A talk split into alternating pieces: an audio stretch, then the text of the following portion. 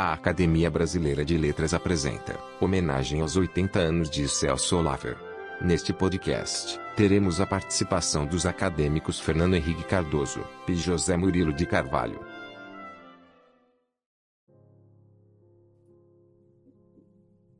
Eu conheci o Celso Olaver há muitos e muitos anos, nem me lembro há quanto tempo.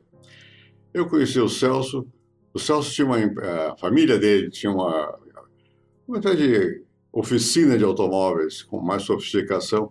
Eu tinha um automóvel, eu fui ao Rio e aconteceu que esse automóvel acabou tendo um problema de o pistão do motor deu, não deu, deu pane. E aí eu fui levar lá na, nessa oficina, porque tinha um, eu trabalhava na faculdade de economia, eu era assistente da economia, e tinha um amigo meu que era professor lá, Maurício Segal, que é aparentado do Celso e me levou para essa oficina lá.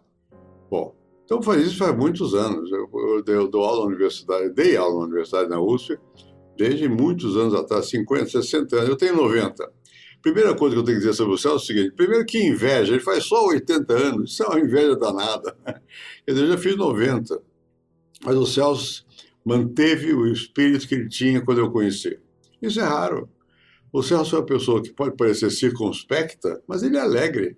Ele fala, ele conversa, ele sabe expor com simplicidade quando é necessário. Enfim, eu tenho muita admiração pelo Celso, pelo que ele vale. Como, como, pessoa, como amigo, ele é amigo é excepcional. Aí ele tem, ele é dedicado, ele é realmente reconhecido. Para mim não tem que reconhecer nada. Ele foi ministro meu, mas não é por isso. Ele foi ministro, na verdade, foi ministro no tempo do presidente Collor. Eu fui nomeado para o lugar dele, ministro da Relações Exteriores. Né? E o, seu, o Celso veio lá, me explicou tudo e tal. Ele é prestativo. O Celso é uma pessoa com quem a gente pode contar. Não é muita gente no mundo que é assim, não. O Celso é assim.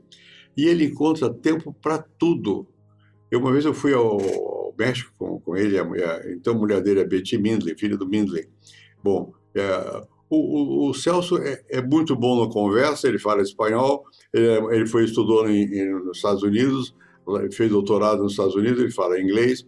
Ele, ele, é uma pessoa realmente, intelectualmente, muito polido, ele tem muita formação.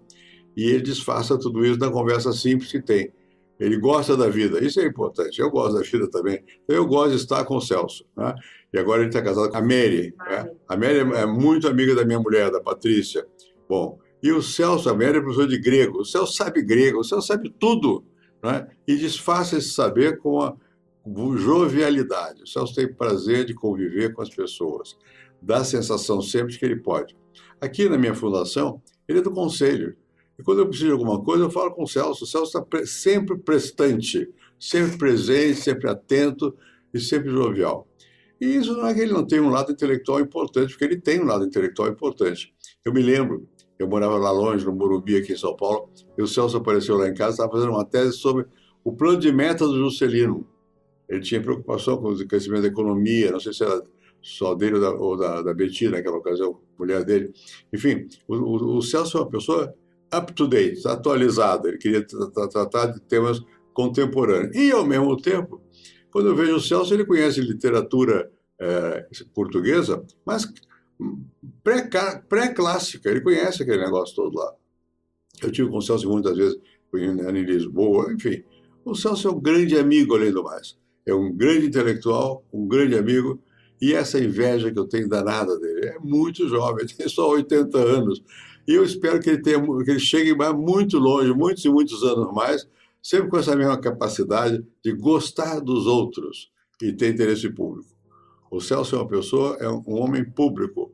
Homem público não é que ocupa funções públicas, é quem tem preocupação com, pra, pela vida do país, dos outros e tal. O Celso tem essa qualidade.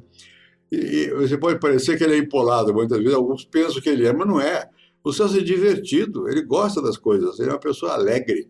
O Celso é, ao mesmo tempo que ele é uma pessoa, como eu acabei de caracterizar, acadêmico, simples, ele é acadêmico. Ele tem formação, ele tem formação boa. Ele é professor de Direito da USP, que é uma, uma escola que tem, que tem tradição. E o Celso, quando escreve, ele escreve coisa com coisa. Nem todo intelectual escreve coisa com coisa. O Celso escreve coisa com coisa, ele sabe do que está tratando. Né?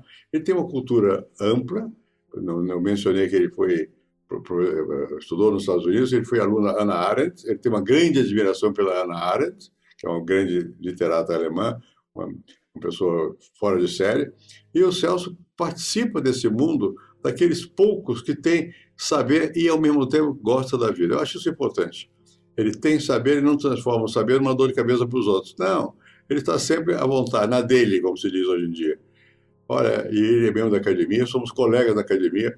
Eu, eu fui para a academia, talvez em função dele e do Sarney também, né? que são pessoas que eu, com quem eu trabalhei, pessoas que, de quem eu gosto, eu continuo gostando. Eu acho o Celso uma pessoa fora de série. Né? Enfim, eu só tenho palavras, é verdade, sinceramente, eu só tenho palavras de boa vontade com ele, e mais do que isso, de reconhecimento do valor que o Celso tem, que é muito grande. E eu quero deixar aqui minha última palavra, desejando que ele viva muito mais tempo e que mantenha, por favor, mantenha aquilo que é próprio dele, vai manter, que é essa naturalidade. O Celso está à vontade com os amigos, com os alunos, com os professores, com os colegas, ele está sempre em toda parte, é o mesmo Celso Laffer, um grande homem. Celso Laffer, aos 80 anos. Há muito que admirar em Celso Laffer e muito de que gostar. Muito mais do que comporta este breve podcast. Pessoalmente, há que admirar nele a gentileza, a elegância, o fino trato, o bom humor.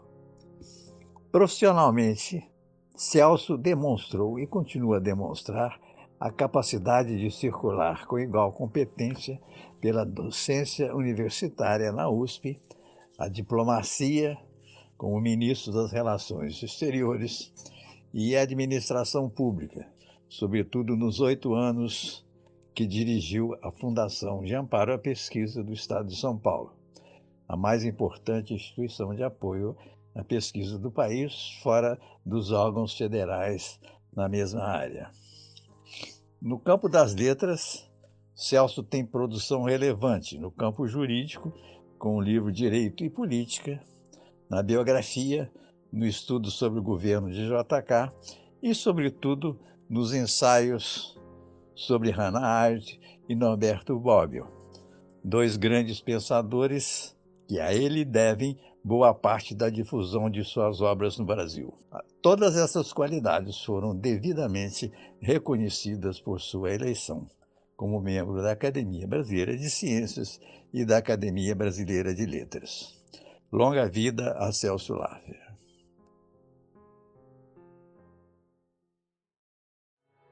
Você pode acessar todos os podcasts da Academia através do nosso site.